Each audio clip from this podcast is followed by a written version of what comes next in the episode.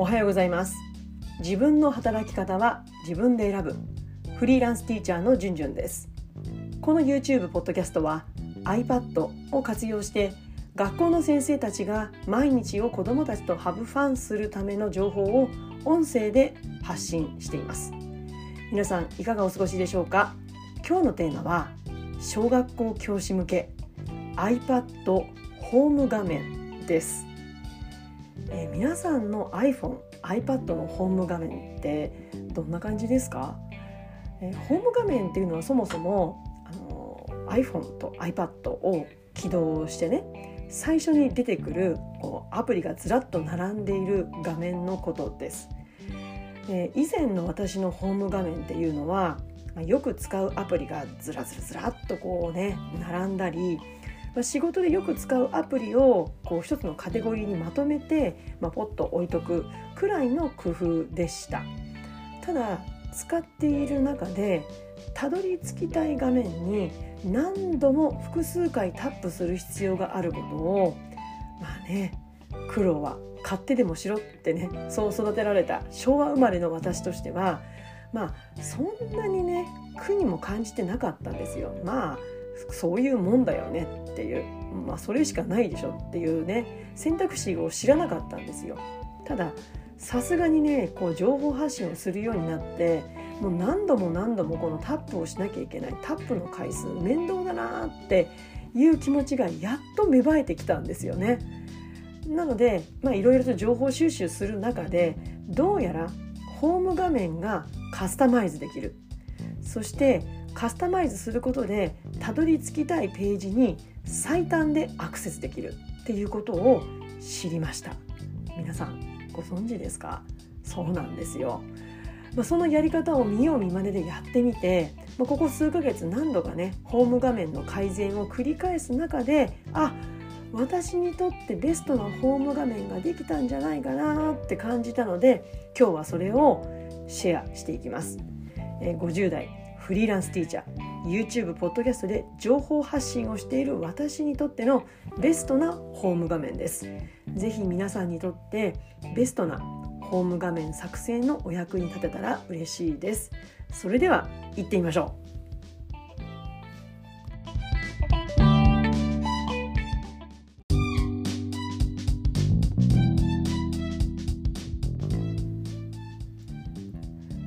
からお話しする内容は次の2点になります。1つ目はホーム画面の構成。2つ目はホーム画面の意図、まあ、つまり理由ですね。そのそれについて順にお話をしていきます。まず1つ目ホーム画面の構成です。全部で私4つのウィジェットと画面下のアプリで構成されています。構成しています。あのぜひねあの画像を見ていただきたいんですけれどもでそもそもウィジェットって何かっていうとこれも私知らなかったんですけど、まあ、調べてみたらねつまりアプリをタップすることなく開くことなくねホーム画面上に表示しておけるショートカット機能っていうことなんですよ。まあ、だからうんアプリそのものをタップしなくてもそのウィジェットをタップすることによってうんこう最短でそのページその画面に、えー、アクセスすることができるそういう機能のことを、まあ、ウィジェットというらしいんですけれどもで私のねその4つのウィジェットについて順番にお話をしていきます。画像をご覧ください。えっと、まず左上ですね。えー、これはファーストシードえー、カレンダーというウィジェットを置いています。まあ、そのアプリのウィジェットですね。で、まあ、アプリはこうスクロールするといくつかのカレンダーが選べるようになってるんですよ。で自分がどれが一番見やすいかなっていうところで私はね月のウィジェットを置いてます。月間ですね。で次です右上ですね、えー、天気予報のウィジェットです。そして左下は8つのショートカットがひとまとめになったウィジェットを置いています。なんかショートカットとかウィジェットとかね分かりにくいカタカナが並んでますけれどもあの順に説明していきますのでちょっとお待ちください。えそして右隣のね長四角のウィジェットこれは、えー、先ほど説明したファーストシードカレンダーでさっきは、えー、と月間ですね4週間分をひとまとめにあの、えー、表示されてさせていましたけれども、えー、1日分の予定を表示させるウィジェットです。うんで一番下の横にずらずらっと並んでいる部分は単体のアプリとそしてカテゴリーごとにまとめたアプリのまとまりを置いています。えー、2つ目のホーム画面の意図について説明をします。えー、このね一つ一つのウィジェットを選んだ理由意図ですねをお話しますね。まず左上のファーストシードカレンダーこれ4週間分の月間カレンダーを、まあ、わざわざ選んだ意図なんですけれども、まあ、つまり先の見通しを持つっていうことってやっぱ教師の仕事をしていく上でめちゃくちゃ重要ですよね。だから皆さん業務手帳を持ってね月間年間月間週間日間、まあ、日間はなかなかないかな、うん、私は使ってますけれども、まあ、そういう見通しを持つっていうことつまりそれは今週を何やるべきかっていうのを見える化するものなんですよね。でこのウィジェットには他にもね2ヶ月分のカレンダーを表示させることもできたりとか1週間分とかいくつかあるんですよ。ただやっぱね文字がね2ヶ月3ヶ月になると文字が小さくてね老眼の私にはやっぱり読みにくいっていうのが一番あるんですよね。そしてあまり先を見すぎるっていうのはなんかねあの夏休みがもうすぐだっていうのとはまた違うメンタル的にちょっと焦りを感じてしまうんですよね。先に先に仕事をしたくなってしまう。もともとそういう性分があるのでそれをちょっと抑えておくためにも1ヶ月ぐらいがちょうどいいな。今今週今月にフォーカスするために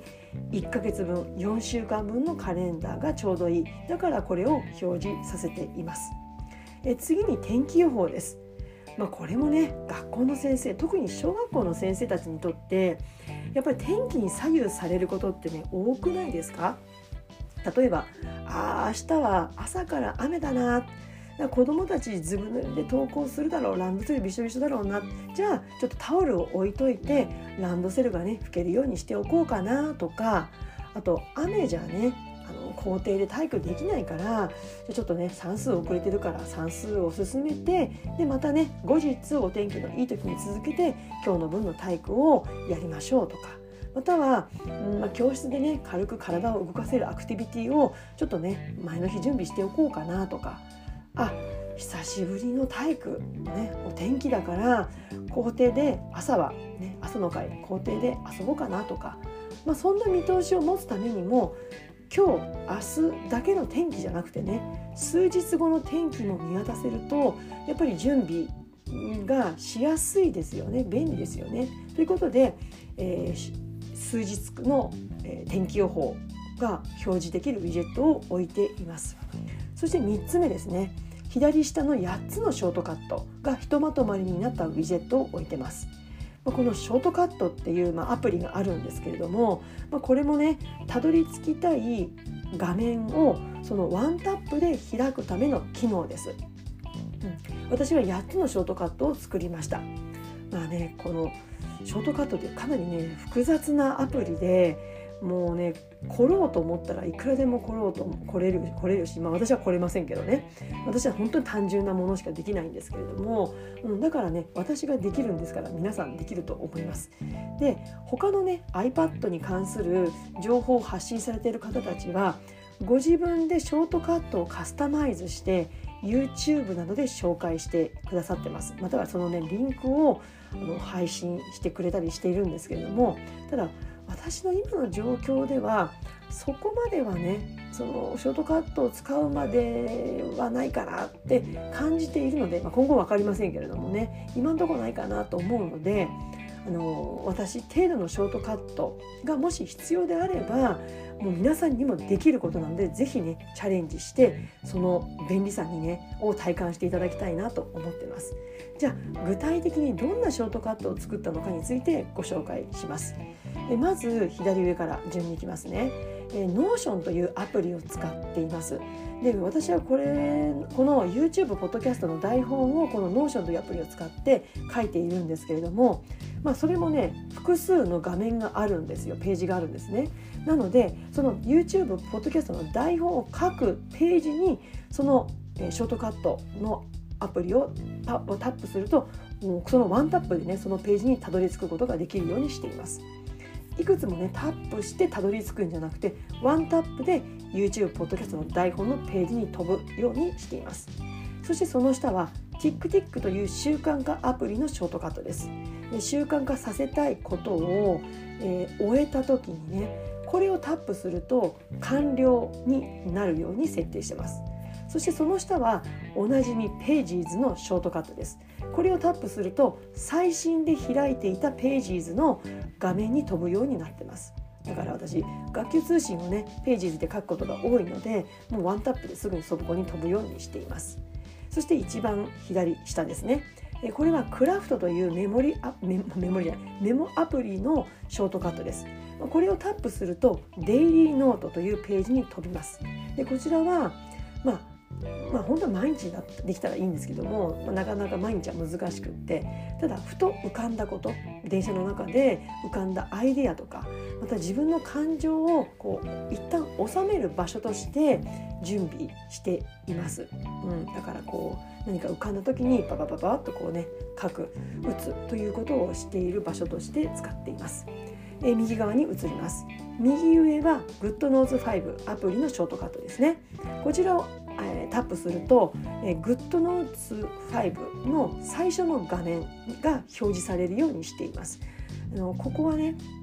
私がこのアプリを作っている、えこのアプリで作っているノートがフォルダーごとにこうずらずらと並んでいるんですね。ですので GoodNotes を使ってこれから何か作業するよっていう時に開きたいフォルダをえー、選ぶことができる画面に設定してます。じゃあ普通のアプリでいいんでしょって思われると思うんですけどただ普通のアプリをタップするとその作業前の、えー、作業していた画面に行ってしまうんですねそうするとたどり着きたい画面に数タップする必要があるんですなのでゼロ地点ですね。ニュートラルな状態を表示してくれるこのフォルダがいっぱい並んでいるショートカットその画面にたどり着くショートカットこれが便利というわけです。ちょっと説明してイメージが湧くでしょうか。あのぜひね画面を画像をねご覧いただきながら聞いていただきたいなと思ってます、えー、その下です、えー、ナンバーズのアプリです、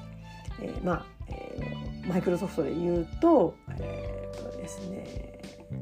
エクセルですよね。うん、でここをタップすると、えー、私のね月々の家計簿ですねこれをねナンバーズで作成しているんですよ。そのページに飛ぶようになってます。で家計簿アプリを使ったこともあるんですけど私はもうシンプルにいくら使っていくら残っているのかっていうことだけを把握しておきたいのでこちらを使ってますだから何か買い物をしてね、うんまあ、あの一度くらいまでね書くことはしませんあのざっくり何千円とか何千何百円ぐらいの概数で昨日あの記録をしています。でいくら残ってるかってことを把握したいので、まあ、ナンバーズでこれを使作ってこれを表示させるようにしています。そして次はおそらく1日に最も開いているショートカットになります。えー、 Notion アプリで管理している To-Do のページに飛ぶようになってます。もうその日にやることがそこに書かれているんですよね。で終わったらチェックするってことをしてます。で最近この Notion での To-Do 管理もちょっとアップデートしたのでね今後シェア皆さんにシェアしたいなと思っていますので、えー、ぜ楽しみにしていただければなと思います。まあ、教師にとってねこのね To Do 管理って本当に不可欠なスキルだと思います。まあ紙に書いたりとかねいろんな方法皆さん持たれてると思うんですよね。付箋に貼るとかいろんなスキル持ってらっしゃると思うんですけれども、まあ、このねデジタル化を図るという点でこの Notion アプリってとても便利だなと思ってます。えー、最後のショートカットキーになります。あショートカットですね、えー、これも先ほどの To Do のと同様1日で一番開く回数の多いショートカットになります。それが GoodNotes5 の中にある、えー、集計学、まあ、つまりね業務手帳のページに飛ぶショートカットになってます、えー、ここまでで3つのウィジェットの糸、えー、そしてえー、それをウィジェットにした理由についてお話をしてきました。最後に4つ目のウィジェットです。でそれはえ1日分の予定を表示させることのできるカレンダーアプリファーストシードカレンダー。先ほどの4週間分の月間の、えー、カレンダーアプリです、えー、それの中に1日分の予定を表示させるね、えー、ビジェットがあるんですね。それを選択しています。で私ね以前仕事の予定とか学校の行事が書かれていた教務手帳とそしてプライベートの予定が書かれた手帳を2種類使っていたんです。で、まあ、これってねやっぱり自分の思いがあって仕事とプライベートは別物という思いから別々にしていたんですね。ただ結局使ってる人間1人なので、まあ、結果ね使いにくかったんですよ。うん、だってね2週間後にね例えばですよ2週間後に授業参観があるな。だからじゃあ前の週の土日を使って懇談会資料を作っておかなきゃな。あでも今度の土曜日ってお客さん家に遊びに来るんだった。